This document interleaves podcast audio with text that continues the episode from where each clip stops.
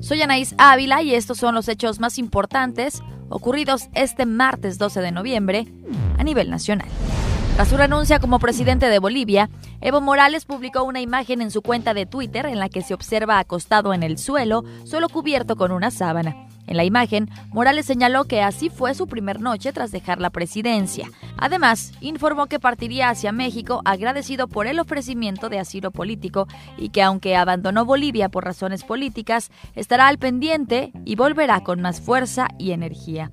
Ante esto, se informó que un avión de la Fuerza Aérea Mexicana llegó a la ciudad de Lima, Perú, desde donde partió a Bolivia para traer a Morales. Horas después, a través de su cuenta de Twitter, el canciller mexicano Marcelo Ebrard informó que el avión de la Fuerza Aérea Mexicana ya traía a Evo Morales a bordo y que hizo una escala en Paraguay para cargar combustible.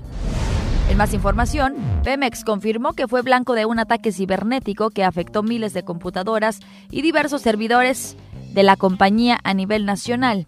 Pemex notificó a sus empleados a través de correos electrónicos que hubo un incidente en un área de cómputo ubicada en el Estado de México. Se trataba de un programa o software que infecta computadoras y dispositivos móviles mostrando un mensaje en el que se exige el pago de dinero para restablecer el funcionamiento del sistema afectado.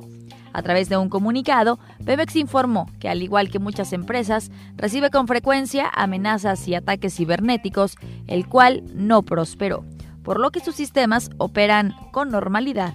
Además, pidieron a la población evitar creer en rumores y aseguraron que el inventario y abasto de combustible está garantizado.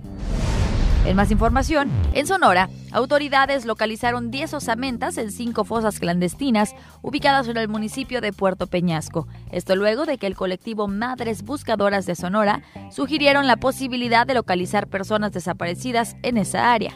Los restos serán trasladados a Hermosillo para realizar pruebas de ADN.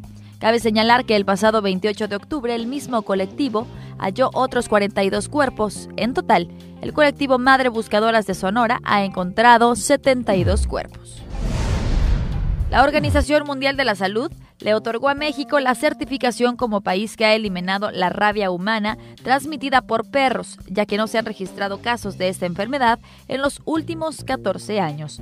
De acuerdo con esta organización, nuestro país es el primero en el mundo en recibir la certificación de eliminación de la rabia. Es un hecho histórico que nuestro país haya logrado interrumpir la transmisión del virus de la rabia del perro al humano. En la década de 1990 se registraban anualmente entre 60 y 70 muertes en humanos por esta causa y más de 3.000 casos en los perros. Esta y más información la puede encontrar en nuestro portal meganoticias.mx.